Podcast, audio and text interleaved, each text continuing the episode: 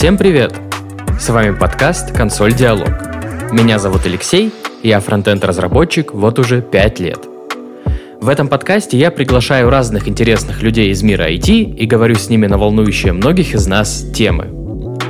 Сегодня у нас в гостях Денис Пась, фронтенд-разработчик в трейдерской аналитической компании. С ним мы обсудим степень ответственности при работе с финансами и многое другое.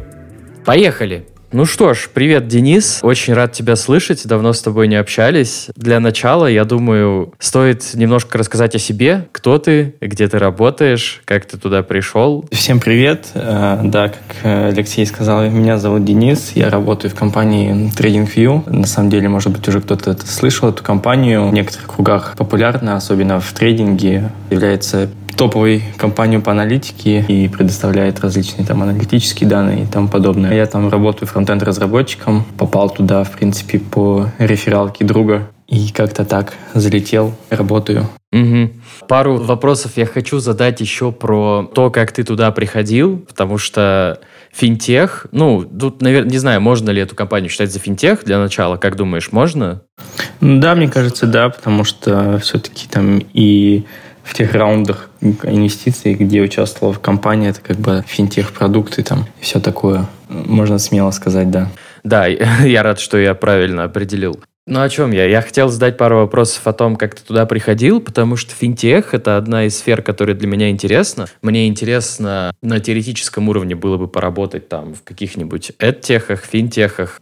Интересно, как было, когда ты приходил, как проходило собеседование? Это было скорее жестко или ну, по твоему опыту это ничем особо не отличалось. То есть обычные вопросы, как, какие задают, когда ищут сильного разработчика. Ну, слушай, сложно на самом деле ответить. Я могу так сказать, что Собес на самом деле отличался от э, других компаний, условно говоря. Взять какую-то выборку и 50 компаний, да, и вот в этой компании Собес он совсем другой. Опять-таки это все зависит от команды, мне кажется, от тем лида потому что вот у нас 16 команд фронтовских ага. именно. И тут у каждого тем лида, наверное, свое видение, свое видение, какого человека им нужно. Ты вот говоришь, что какие-то особенности по финтеху, но я думаю, именно в команде, в которой работаю я, она особо как-то не отличается, не выделяется, да, то есть это обычная фронтовая команда, которая занимается какими-то там задачами по интерфейсу и как таковыми что вот я там работаю над финтехом, то, ну, не могу такое сказать, что я что-то там особенное. По сути, обычные mm-hmm. фронтовые задачи. Может быть, другие команды, которые занимаются именно, не знаю, с чем, может быть, точнее даже, я бы сказал, бэкэнд задачи, они больше связаны именно с финтехом, с какими-то там нюансами и тому подобное. Ну да, пожалуй, но тем не менее, то есть от сферы к сфере все равно же есть какие-то отличия. Опять же, как мне кажется, вот я не так много рабочих мест менял. Моя новая работа по сравнению с прошлой, с которой ты знаком тоже, она отличается довольно сильно. То есть, как минимум, да, вот ты сказал вещь деления на команды, я за это прям зацепился. На мой взгляд, это здорово, когда у разработчиков есть очерченная зона ответственности. То есть, ну, как я понял, опять же, у вас есть там, например, какие-нибудь графики, да, вот я смотрел сайты, там, обзоры платформы ваши, у вас есть какие-то графики, и это одна команда, да. Есть там просто какие-то фронтовые элементы, это как раз ваша команда, если я правильно понял, да? Ну, наверное, тебе нельзя супер сильно это рассказывать, потому что это, возможно, какая-нибудь NDA, э, а, но так вкратце, говоришь, 16 команд, вот чем занимается твоя команда? Ну, так, если уж грубо говоря, да, вот есть страница чарта, и все, что вокруг чарта, это занимается наша команда. Но при этом у нас на сайте. Очень много разных страниц, очень много можно куда провалиться и попасть, поэтому у нас очень много команд. Собственно, может быть, даже ты читал в интернете, есть э, у нас Pine библиотека отдельная, где там можно писать скрипты для работы с графиками и тому подобное. Это тоже отдельная команда занимается. Да, кстати, вот видел, видел этот скриптовый язык, если ты об этом. Меня это прям впечатлило, потому что далеко не у каждой платформы такое есть. И с одной стороны, хорошо, что далеко не у каждой платформы такое есть, а с другой стороны, круто, что есть у вас, потому что я предполагаю, как у вас это можно применить и как люди этим могут пользоваться. Я думаю, это пользуются уже какие-то продвинутые продвинутые пользователи. Но что касается моей команды, да, вот ты там спрашивал, что, допустим, собеседование отличалось ли от э, э, других компаний, да, но в принципе отличалось, но там вещи не связаны с финтехом. То есть, например, если брать друг работает в другой команде, в команде чарта, вот именно они там рисуют график и все, что связано с ним, то у него собес проходил с уклоном более на математическую, на алгоритмические темы, то есть там решал какие-то задачи, связанные именно напрямую с графиком. Так как, видимо, мы не работаем с этим, но моя команда, то есть у меня и были собесы, там, условно говоря, по асинхронности и по тому подобное. Ну, в принципе, логично, что люди, которые именно уже с графиком работают, это что-то типа не бэкэнда во фронтенде. Ну, вообще этот термин другой обозначает, но я тут скорее про то, что очень много нужно думать о данных, вот, наверное, потому что часто во многих компаниях фронтендер прежде всего думает про отображение, про UX какой-то, тут уже больше про данные. Блин, интересно, интересно, да. Финтех сфера очень привлекательная для меня. ну, еще, наверное, один вопрос, который просто мне, наверное, интересен из-за профессионального какого-то искажения. А что вы используете? Какой фреймворк, какую либо? Слушай, у нас используется React и, ну, собственно, React, TypeScript — на нем и пишем. А что касаемо, например, других каких-то сторонних библиотек, компанию, в принципе, особо не используем, стараемся все писать сами в целях там, безопасности, отказоустойчивости системы. Ну, логично, да. Как тебе React после того, как ты работал на Vue? Тебе его хватает, тебе в нем комфортно. Даже вот менять работу с Vue на Vue, по своему опыту скажу, это может быть непросто, потому что в разных компаниях очень по-разному организованы приложения. А с Vue на React переход дался тебе болезненно или нет? Ну, начну с того, что я в принципе, когда только начинал заниматься фронтом, я учил React, планировал устраиваться на работу по React, но так получилось, что меня там позвали на Vue, мне пришлось учить Vue, вот, и там в голове остались все-таки знания достаточно по React, и знал какие-то базовые вещи. Я бы не сказал, что были какие-то сложности. Может быть, были, да, моменты, что я там не до конца глубоко понимал какие-то там хуки, либо что-то еще. Но я гуглил, и мне этого хватало. Что касается, например, вот ты сказал по структуре проекта, мне кажется, вот э, основное, это, основная проблема это вот именно в структуре проекта. Даже неважно, на каком фреймворке ты пишешь, э, переходя в другую компанию, у тебя появляется проблема, что у них все по-другому устроено. Разная структура, разная там все, все, вся вот эта логика. И ты такой, блин, где что, сидишь, разбираешься, там очень много времени на это тратишь но со временем это все да. пропадает. Да, э, я как сейчас помню, как я переходил вот на новое место, и первые пару дней я ходил просто с глазами по 5 рублей, такой, о господи, я ничего не понимаю. У меня никогда такого не было. Ну ничего, это, мне кажется, я вот с кем не говорил, кстати, у всех так. То есть ты можешь там, у тебя может быть хоть 10 лет опыта, первые дни, ну, у всех по-разному, там, у кого-то это 2-3 дня, у кого-то это, может, там, несколько недель. Пока не разберешься в проекте, ты чувствуешь себя беспомощным. Это порядок вещей, на мой взгляд.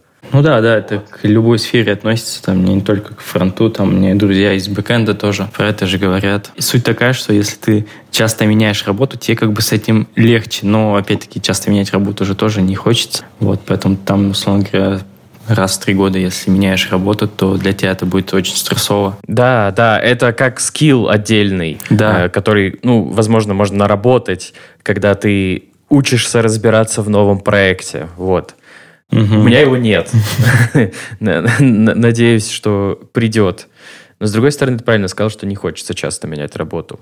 Если проект большой, то там все равно, даже у тебя, если будет скилл, это, наверное, скилл к стрессоустойчивости, а тебе все равно придется сидеть и разбираться, где там и что. Я не знаю, может быть, там, если у тебя опыт 10-15 а, лет, ты уже разные структуры видел, такой, о, это у меня уже была похожая, и я уже там все знаю. Ну да, да. Или наоборот, приходишь, и если у тебя 10-15 лет опыта, и ты только говоришь, вы что, никто так не делает? И все таки о, да, мы взяли тебя на сеньора, ты наш светоч, давай помоги нам сделать так, как делают все остальные, чтобы мы были не хуже. Ну да, да. Ну так, если разобраться, то это на самом деле мелочи. Основная идея это, чтобы ты писал код и делал какие-то фичи, и ты свои задачи будешь выполнять.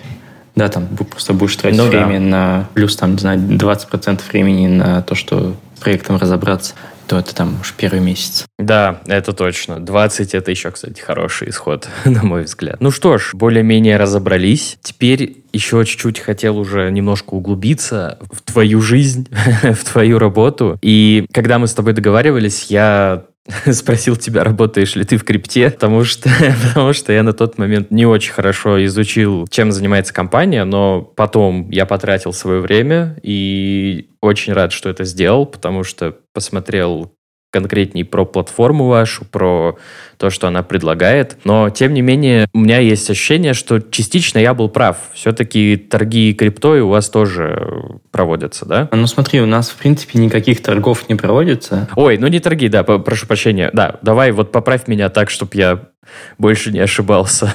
То есть у нас, грубо говоря, приходят данные с разных бирж, и мы их отображаем, предоставляем пользователю с ними делать различный анализ, смотреть, как там данные меняются, там добавлять какие-то свои watch-листы, наблюдать за ними, какие-то манипуляции делать. То есть мы не предлагаем там покупать либо продавать что-то. Да, да, да. Пользователь именно сам э, принимает решение на основе вот этих данных, на основе визуализации этих данных. Э, ну, то есть, э, да, я сказал торги. Э, на самом деле я как раз понял, что у вас скорее платформа такая аналитический консультант. То есть вы как бы помогаете людям принимать какие-то решения в плане трейдинга. Да, да. Ну и это криптобирж тоже, тоже касается, верно? Да, да. Это криптобирж тоже касается, в принципе.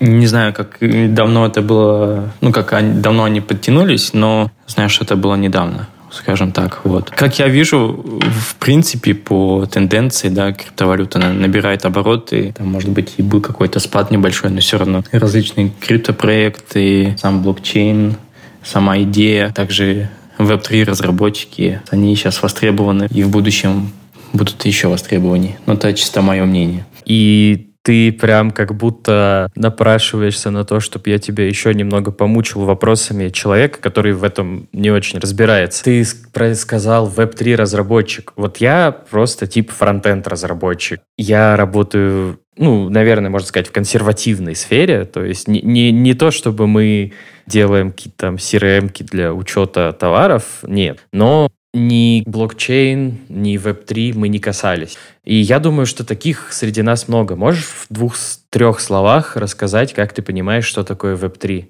Я просто даже, я бы не смог ответить на этот вопрос. Вот мне интересно послушать э, человека, который с этим связан.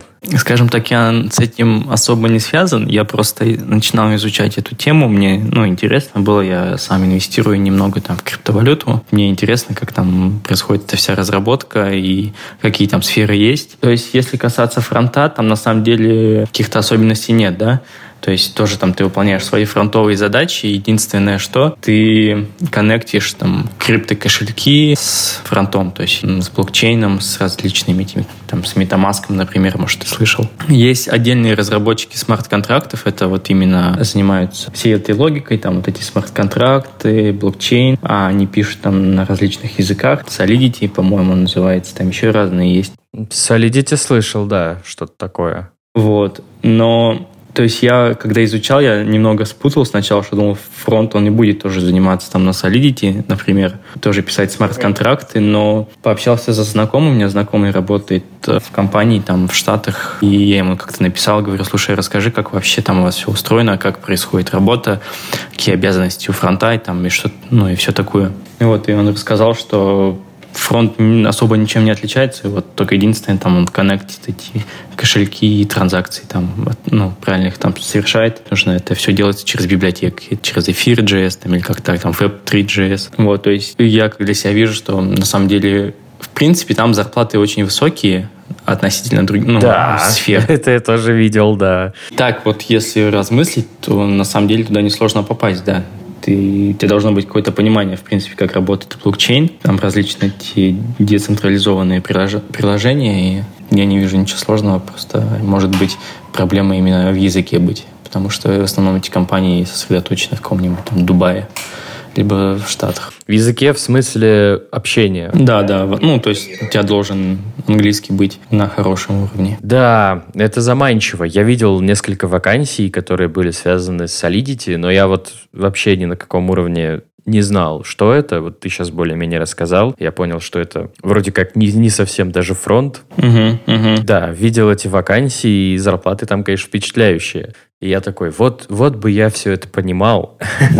Но, кажется, настает время в этом разобраться, потому что много слышу про Web3, слышу противоречивого. Кто-то говорит, что это безоговорочное будущее, что будет так, когда когда-нибудь наступит время, когда будет так. Кто-то говорит, что мы, как человечество, все этим перебесимся. Но мое мнение об этом такое, что я тут видел несколько фильмов про эпоху годов 50-х, и сейчас даже конкретно не вспомню название, но там были очень похожие сцены, что кто-то покупает телевизор, а второй фильм вообще был про начало 20 века. И вот, вот в нем кто-то покупает радиоприемник. И там ходят такие консервативные люди и говорят, это все мода, это все пройдет. Типа не может быть за радио и телевидением будущего. И вот очень не хочется оказаться таким человеком, который такой, а, веб-3 это все мода, это все хайп, оно все лопнет. А потом ты окажешься в мире, где все это победило, и ты как не знал этого, так и не знаешь, и остаешься неудел. Мне просто кажется, что это очень вероятно сейчас. Ну, да, да, я согласен с тобой. Ну, конечно, на самом деле, сто процентов мы не можем знать, да, там, что будет, но, тем не менее, например, если это настанет, то так или иначе, там, наверное, всем придется там потом переключиться на эту сферу, потому что там какие-то проекты будут более востребованы и очень популярны. Тоже как сейчас, например, у нас за последний год, наверное, два там очень популярны там EdTech продукты, там же также финтех. Что касается также вот э, по Web3, то на русскоязыч... русскоязычном ютубе там очень мало информации, и я бы даже сказал, что ее нет. Приходится там, если что-то смотреть, то это все англоязычное. То есть, условно говоря, где-то там на Западе, там в США, в Великобритании разработчики записывают видосы по Web3, там как они какие-то делают проекты. В России этого нет. Но я думаю, через год-два появятся в России такие видосы. То есть мы немного отстаем от э, каких-то стран, которые развиваются в этом направлении, либо разработчиков. Ну да, вполне возможно, если в наше непростое время останутся люди, останутся у них силы этим заниматься, то я уверен, что догоним, и у нас появятся свои, как же это называется, амбассадоры, свои локомотивы этой сферы, как часто со многим другим и бывало. Вернемся к вашей платформе. Вот э, к чему я спросил про крипту и другие какие-нибудь более традиционные ценные бумаги, скажем так, хотя это уверен, что не совсем правильно так говорить. Но вот интересно, когда речь идет о криптовалютах и о чем-то более привычном, там какие-нибудь фонды, акции, облигации. Для меня, как для человека, который с инвестированием, в принципе, связан, я пытался это делать. Насколько успешно вышло, рассудит время, я думаю.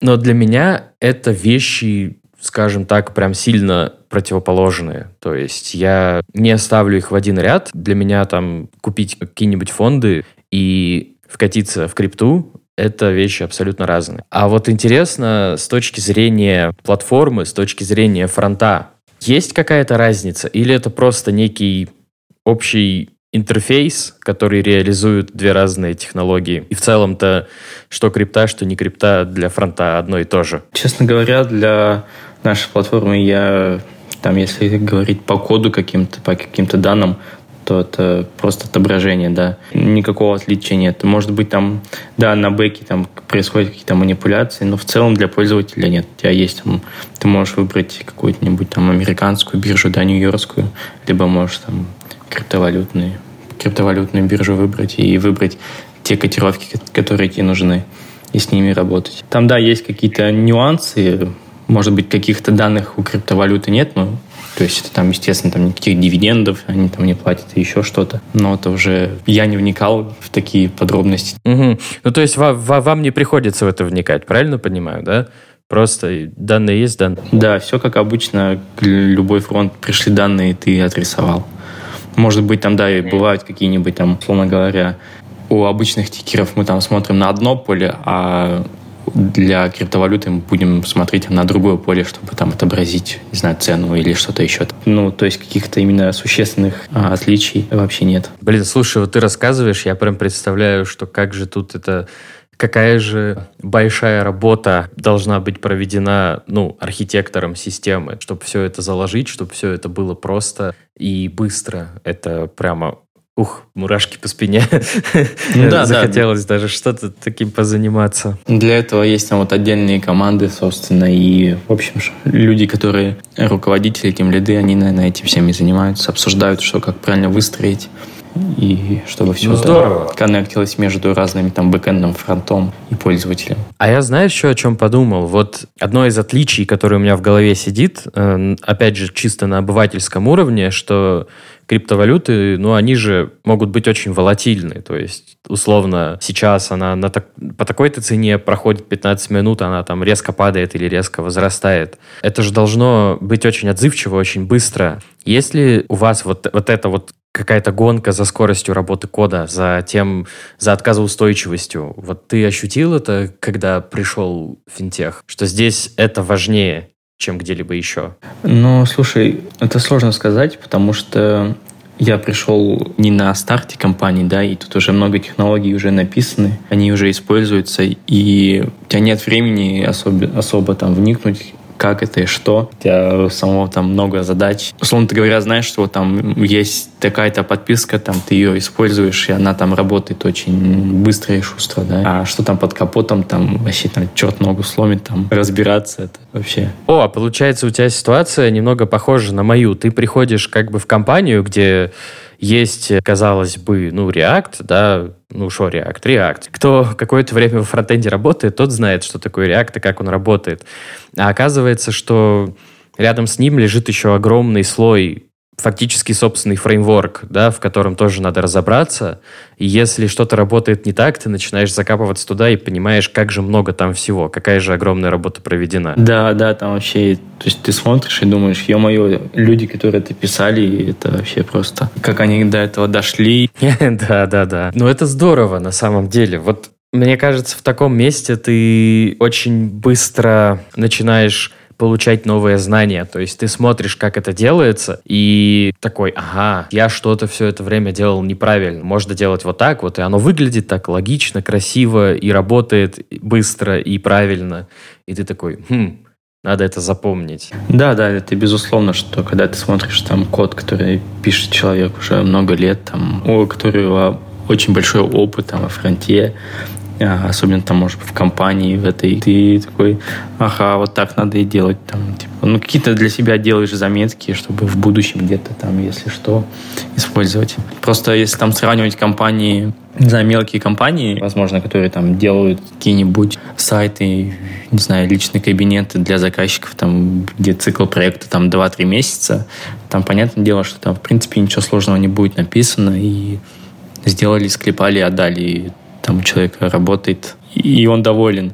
Здесь так, так не прокатит, тут должно все-таки да, быть высокое качество кода и производительность. Ну да. В контексте этого еще хотел тебя спросить, а что ты думаешь о пороге входа новых разработчиков в вашу компанию? То есть долго ли им нужно обучаться? Ну вот в среднем. Понятно, что все очень индивидуально и там зависит от уровня, от опыта, но в среднем много ли на это уходит времени? И как ты сам относишься к таким проектам, где человеку нужно какое-то время провести в изучении кода, прежде чем начать делать действительно какие-то уже продакшн-задачи? Насколько я вообще знаю, то есть судя по различным большим компаниям, там по отзывам тоже, опять-таки, друзей, то если ты приходишь в какой-то крупный проект, тебе не сразу там, тебе, грубо говоря, не отправляют сразу на бой, не дают супер большие задачи и суперсложные. Тебя постепенно очень, очень плавно вкатывают э, в структуру, в смысл там этого проекта. И ты, условно говоря, там в течение двух месяцев погружаешься и уже можешь потом делать что-то серьезные вещи. Но опять-таки, если проект очень-очень большой, ты можешь какую-то часть кода коснешься только там через полгода-год. Но если говорить в целом, то за два месяца, за месяц, я думаю, полностью вкатиться в проект спокойно можно. Да, но тут, наверное, немножко вопрос в другом. Я его, наверное, не совсем правильно сформулировал. Вот мы, как разработчики, мы чего хотим? Мы хотим, ну, сделать задачу, понятное дело, это самая поверхностная цель. Но если копнуть глубже, мы еще хотим сделать так, чтобы это было поддерживаемо, чтобы в этом можно было разобраться другим людям, потому что чем лучше ты сейчас напишешь, тем меньше тебя потом будут вопросами доставать. Ну, опять же, если утрировать, то это так. Ну и плюс еще иногда хочется каких-то изящных решений, то есть вот это понятие красивого кода, да, какого-то приятного читаемого, оно тоже имеет место. И насколько я понял, у вас как раз вот этот баланс соблюден. То есть есть э, некий собственный фреймворк, который используют люди. Зачем это делается? Для поддерживаемости, для декларативности.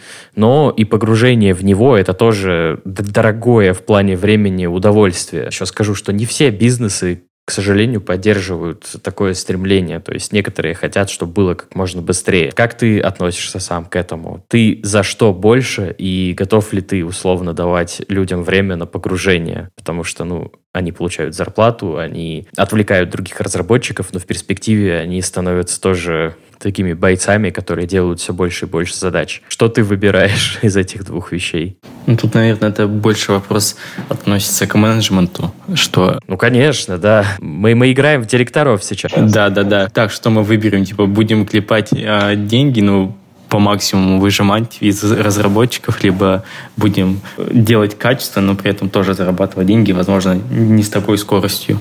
Чисто так, если подумать, все-таки качество кода, мне кажется, очень важно. Люди как бы они уходят, приходят, чтобы быстрее можно было вкатиться другому разработчику. Должны быть какие-то стандартные стандарты, то есть они, например, в нашей компании есть там заметки, то есть как писать именно код, там что использовать, в каком стиле и тому подобное должно быть Класс. все максимально сделано так, чтобы человек, который придет со стороны, посмотрел и понял, что там написано.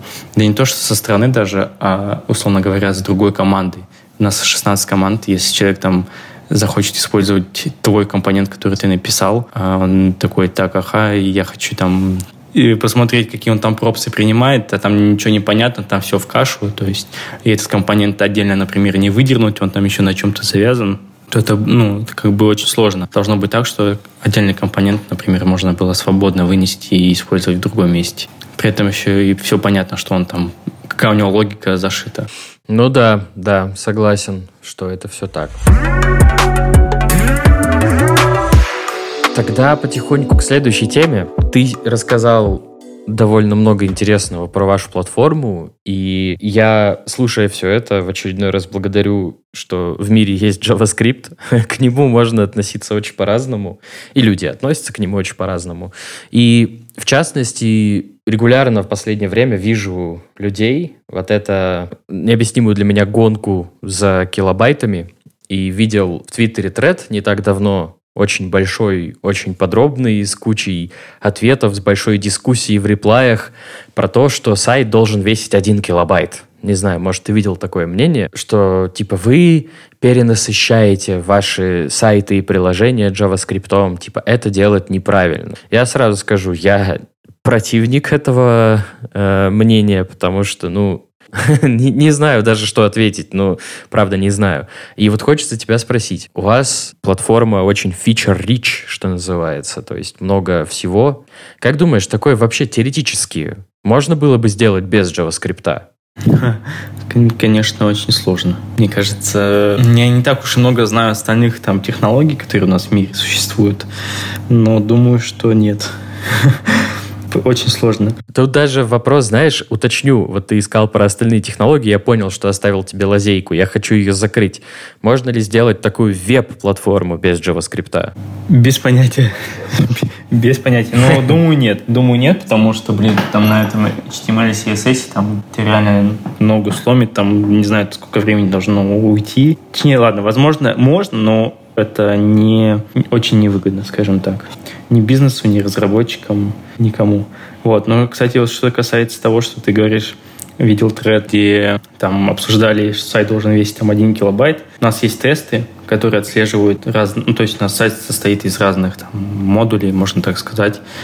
И если там вес изменился, там какие-то дополнительные импорты добавились, которые там не должны быть, то это все там на тестах валится сразу, и ты такой, ага, там плюс 20 там килобайт там, либо наоборот байт там добавилось, такой смотришь, что, почему, должно ли оно туда добавиться или нет. Слушай, это очень круто. То есть вы на уровне тестов следите за размером бандла, да, чтобы да. он не, не распухал? Тоже там отдельная команда есть, которая потом такая тебе придет, скажет, ребята, ай-яй-яй, типа, все-таки туда не должно попасть.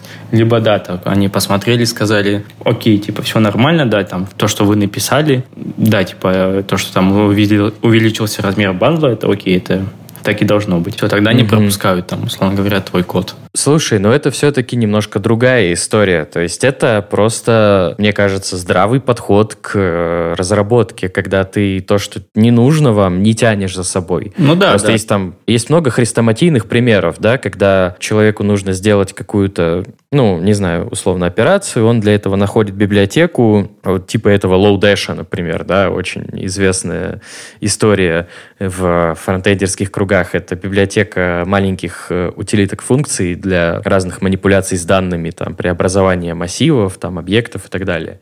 И ему нужна, не знаю, одна функция из этой библиотеки, он импортирует ее всю. То есть, ну, что вообще не нужно как бы в этом проекте. Это здравая забота о размере. Но есть же просто какая-то вот шиза, не знаю, на эту тему. Потому что я видел, как люди пишут абсолютно нечитаемый код в погоне за размером бандла. То есть там элементарно какие-то операции, которые можно было бы сделать по-другому, заменяют там всякими этими побитовыми операторами, потому что они элементарно занимают меньше места в тексте. Ну, я не совсем это понимаю, потому что мы все делаем продукт, который должен быть, предполагается, что будет использован другими людьми, и зачем сознательно идти на, на такое увеличение какого-то порога входа. То есть ты как будто не заботишься, что ли, о своих потомках? не, не знаю. Ну, в общем, я в целом понял твое мнение. Мне кажется, оно очень здравое. Слушай, и за тесты на размер бандла прям респект. Это круто. Ну да, да, я вообще полностью с тобой согласен, что это какой-то неадекватство там использовать, концентрироваться на вот этом всем, ну, блин. Я не знаю, это, мне кажется, уже людям нечего заняться. Они такие, я так буду, буду совершенствовать код, буду уменьшать там эти 2 байта, уменьшу на 2 байта. Да, да, да. Ну и знаешь, это хорошо в каких-то там пэтах, типа ты пришел с работы вечером, сидишь и думаешь, а дай-ка попробую вот сделать так-то. И потом просто выставляешь на какой-нибудь, не знаю, код Pen или GitHub, и такой, вот смотрите все, что я сделал. Ни, ничего себе, да? И это одна история, это прикольно, как бы такой хобби-проектик. А когда ты все это тащишь в продакшн, где есть другие люди, и тебе им приходится объяснять, что тут происходит, и документировать это лишний раз, это уже не совсем здоровая фигня, по-моему. Вообще полностью согласен, полностью. Так, Хорошо, давай тогда двигаться дальше. Мы поняли прекрасный, на мой взгляд, момент, что такое приложение скорее невозможно без JavaScript. Ну, может и возможно, но, слава богу, никто таким не занимается. Потому что я бы вообще настаивал на том, что таких людей надо доказывать за растрату денег, времени и прочего. Давай немножко поговорим про ответственность и ошибки, потому что ошибки бывают везде. И почему я всегда, когда думаю о финтехе, мне становится немного страшно туда идти, потому что, ну, я знаю, что я могу сделать ошибку, но мне всегда казалось, что цена ошибки в финтехе, она гораздо выше, потому что это деньги людей, ну, в вашем случае, там, это их активы. Как ты думаешь по этому поводу? У тебя не было каких-то таких опасений? Ну, слушай, у меня такого не было. Да у нас, в принципе, наверное, такого особо не наблюдается, что какой-то страх Вообще нет, вообще нет такого. Может быть, это лично у тебя, что какой-то страх, барьер попасть на вот это вот, что ты сделал какую-то фичу, потом пользователь на нее наткнулся, там потерял деньги. На самом деле в таких компаниях, я думаю, вот для этого есть тестировщики, которые очень там всяко разное и все проверят, плюс еще тесты прогонят. И думаю, если твой баг будет, он, может быть, и не уйдет вообще в продакшн.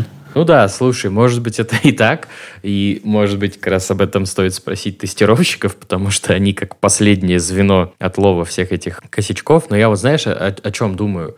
О том, что, ну окей, вот там, например, есть показана, например, какая-нибудь сумма, а ты где-нибудь что-то сделал не так, как надо было, и в ней запятая встала не в том месте, или лишний нолик прибавился. Ладно, если пользователь это замечает и приходит к тебе просто сказать, что вот у вас тут неправильно. А если он этого не заметит, ты как бы создаешь и ему проблем, и компании проблем. Ну, в общем, я так понял, что это решается у вас э, конкретно очень большим слоем тестирования, верно? Да, потому что у нас очень большая команда тестирования, тоже, опять-таки, там очень много разных ребят, которых прежде чем какая-то фича попала в продакшн, там миллион, миллион проходит этапов. На самом деле, вот mm-hmm. сколько я работал, ну, реально не встречал каких-то кейсов, чтобы там что-то отображалось неправильно и что-то это было критично. Да, там бывало, что какое-то форматирование цен может быть там неправильно, там округление, но это такие мелочи, что они, в принципе, ну, они не влияют на какие-то глобальные вещи.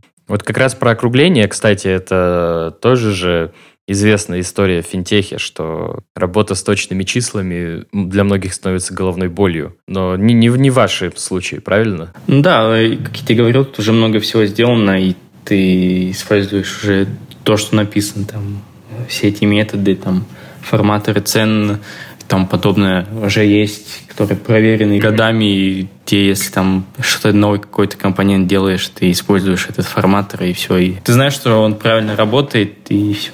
Какие пропсы принимает. Ну, это можно только порадоваться. Как раз-таки к вопросу про хорошую архитектуру. Это большой ее плюс, и это снижает вероятность ошибок.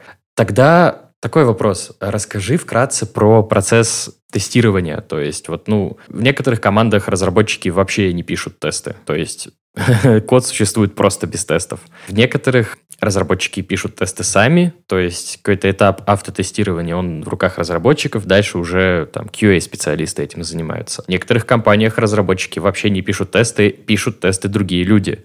Как у вас это организовано? У нас есть тесты, да, но они есть не на что касается там юнит-тестов, да, если говорить, они есть не на все компоненты, не на все какие-то страницы. Бывает такое, что да, там, если они есть, ты их там подправляешь, если они там не заводятся, либо еще что-то. Чтобы с нуля писать не было такого. Касаемо других тестов, там, если ты что-то сделал, у тебя сломалось, ты там, да, смотришь, что сломалось, там, надо ли этот тест менять тоже, опять-таки. Ну, тоже такая сфера. Если надо, поменял. Если не надо, то не трогаешь там, да либо код меняешь свой, там откатываешь. Также QA-тестирование, скажем так, у них очень много разных тестов. Я вот тоже с ними там общался сколько.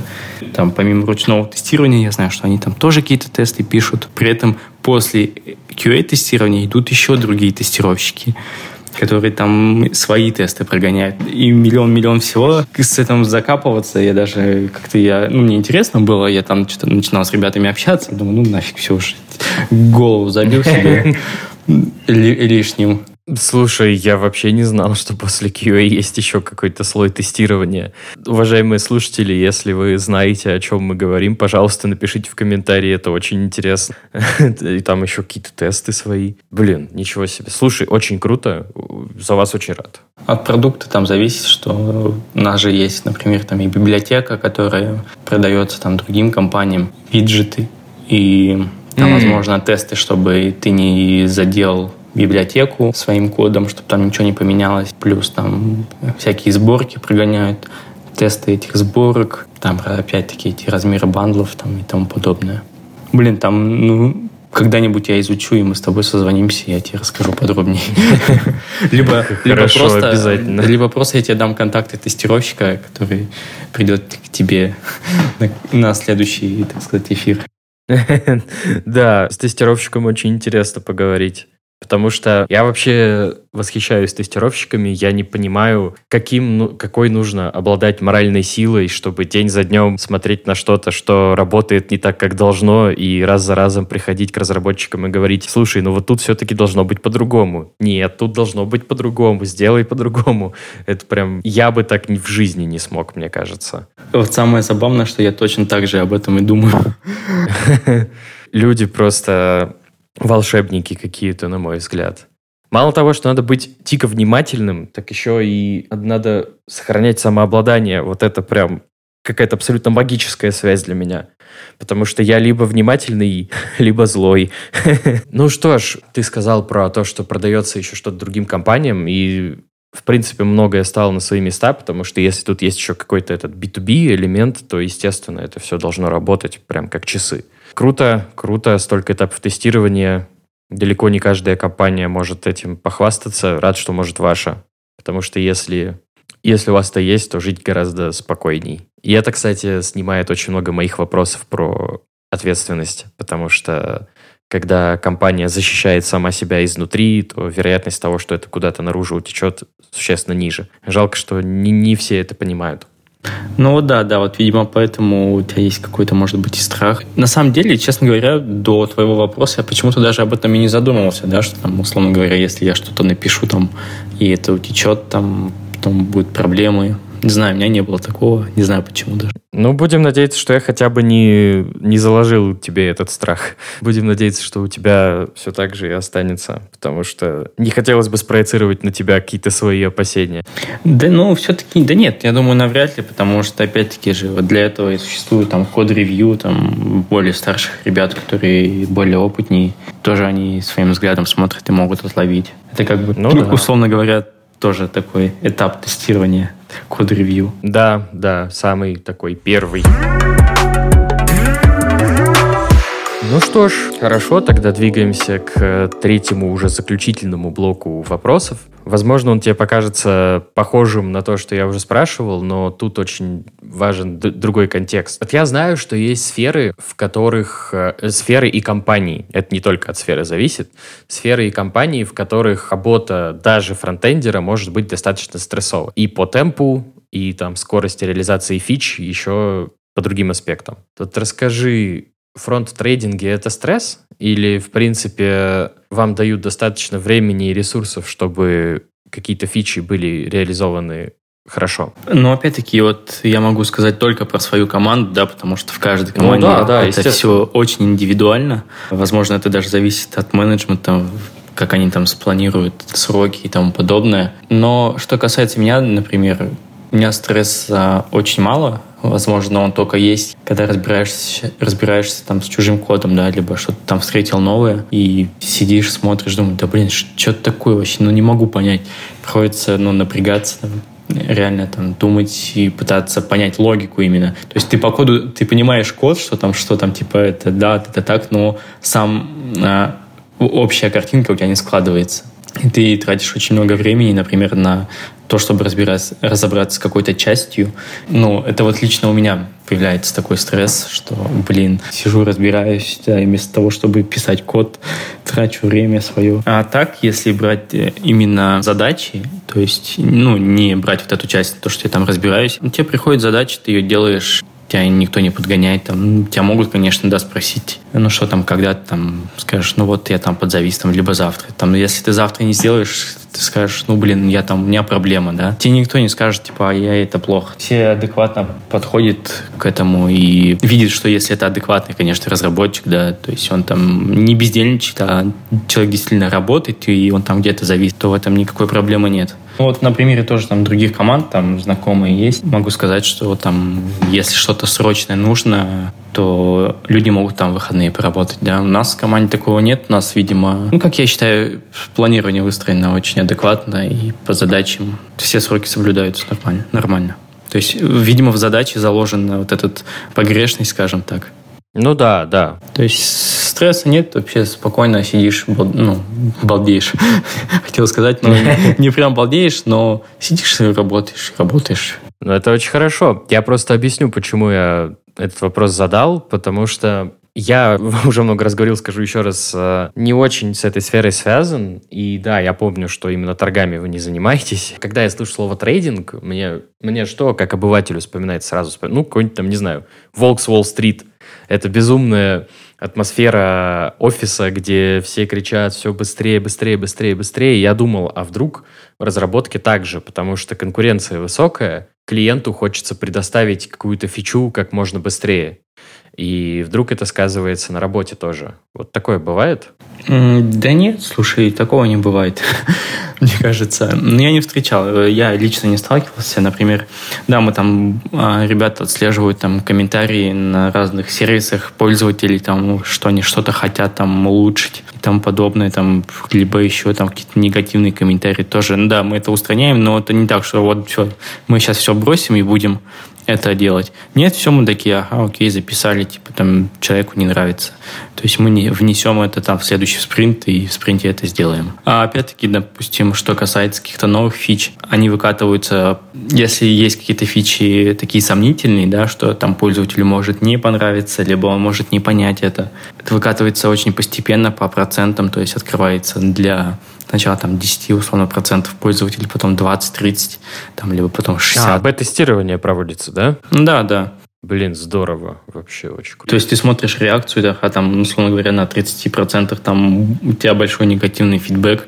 Ты такой, все, мы типа, ну, не будем выкатывать эту фичу, потому что там у людей, ну, у людей негатив. Угу. Ну, как-то так. Но вот этим анализом же не вы занимаетесь, да? Это есть отдельная команда. Да, да, да, да. Ну, есть аналитики, но тем не менее вот именно выкатыванием фичи занимаются ну, наши тестировщики. Все, ты им там передал свою ветку, все, они заливают там куда-то ее. И сами регулируют этот процент. И смотрят, сами тоже они смотрят на форумах фидбэк пользователей. И дальше потом открывают. А вот отдел аналитики, если ты говоришь про это, то они там уже, наверное, более серьезными вещами занимаются. Ну, слушай, прям супер подход, особенно АБ. Я, к сожалению, про это не очень много знаю. Знаю, что так делают, но там никаких конкретных э, технологий для этого я не знаю, но всегда было интересно с этим поработать. Здорово, здорово. Тогда продолжим к следующему вопросу. Время сейчас, можно, наверное, сказать, что не самое простое. Надеюсь, это не слишком сильное преуменьшение.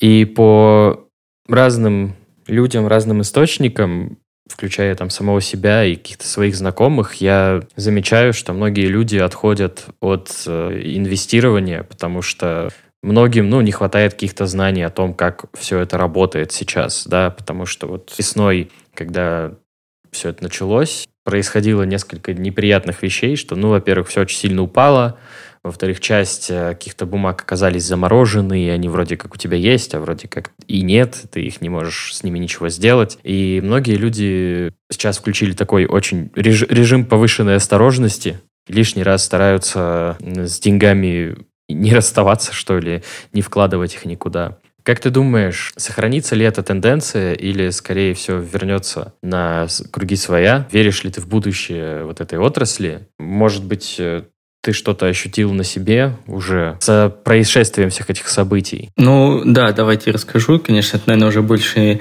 не с разработкой, наверное, связано, а так, в общем, с ситуацией, да. Ну, мы, мы же просто болтаем. Ты не обязан говорить только о разработке, слава богу.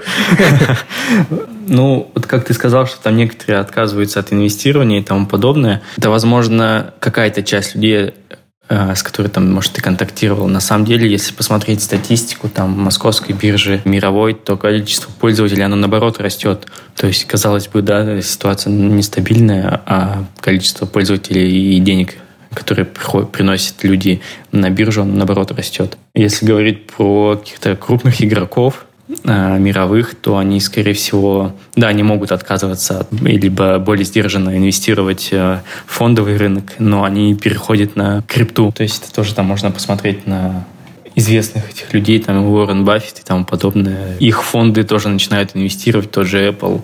Уже все интересуются криптой и понимают, видимо, что за этим возможно будущее, либо можно там заработать пока на фондовом рынке кризис и упадок, хотя на криптовалютном рынке тоже упадок. Возможно, как раз самое время зайти. Просто рынок цикличный, и поэтому сейчас мы находимся внизу, то есть через несколько лет мы будем наверху, потом когда-то опять внизу будем. То есть так экономика и работает. Ну да, это, в принципе, логично. А еще хотел спросить, как думаешь, вот вся эта история с повальной миграцией и с ограничениями на вывод э, денег, это как-то простимулировало крипту? Может быть, ты заметил, что крипта стала более интересна, например?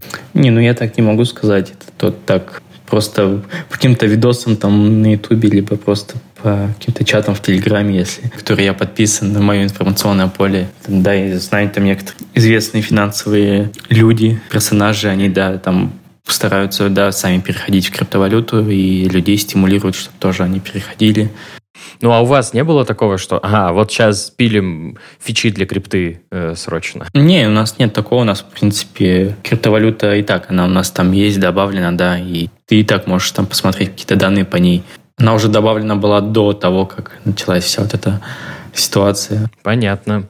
И еще такой вот есть вопрос. В принципе, я упомянул эмиграцию, и интересно, как, наверное, во многих компаниях, я предположу, что команда у вас сейчас распределенная, да, то есть э, не, не сказать, что все сидят в одном офисе, я прав? Ну да, у нас, в принципе, компания очень большая, у нас офисы есть и за рубежом, и в России есть, и в странах, которые поближе к России.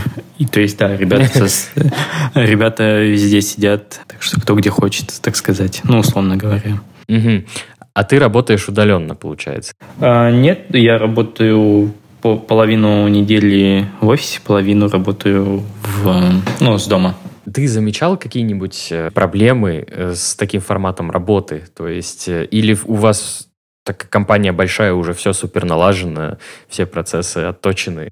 Ну, возможно, я просто не такой придирчивый, но для меня все идеально, да. То есть э, я, я человек, который любит удаленку, поэтому до начала этой ситуации, до того, как у нас открылся офис в другой стране, я на удаленке работал. Просто сейчас я хожу в офис там несколько дней. И в процессе все налажены, ты можешь работать с любой точки мира и спокойно созваниваться. То есть в этом никаких проблем нет. Да, в принципе, тебе как разработчику на самом деле не так уж и нужно какое-то общение. Ну да, это точно. Просто было интересно, знаю вот несколько людей, которые наоборот говорят, что вот я, например, больше офисный сотрудник. Или еще знаю человека, который работает удаленно, но в их конкретной компании скажем так, есть небольшие проблемы с налаживанием этого процесса. То есть, ну, знаешь, вот на каком-то бытовом уровне он может, например, одним из последних узнать э, что-то о продукте, который они делают. То есть, вот когда не налажено вот это информирование. Но, как я понял по твоему рассказу, у вас вообще все не так, все очень хорошо.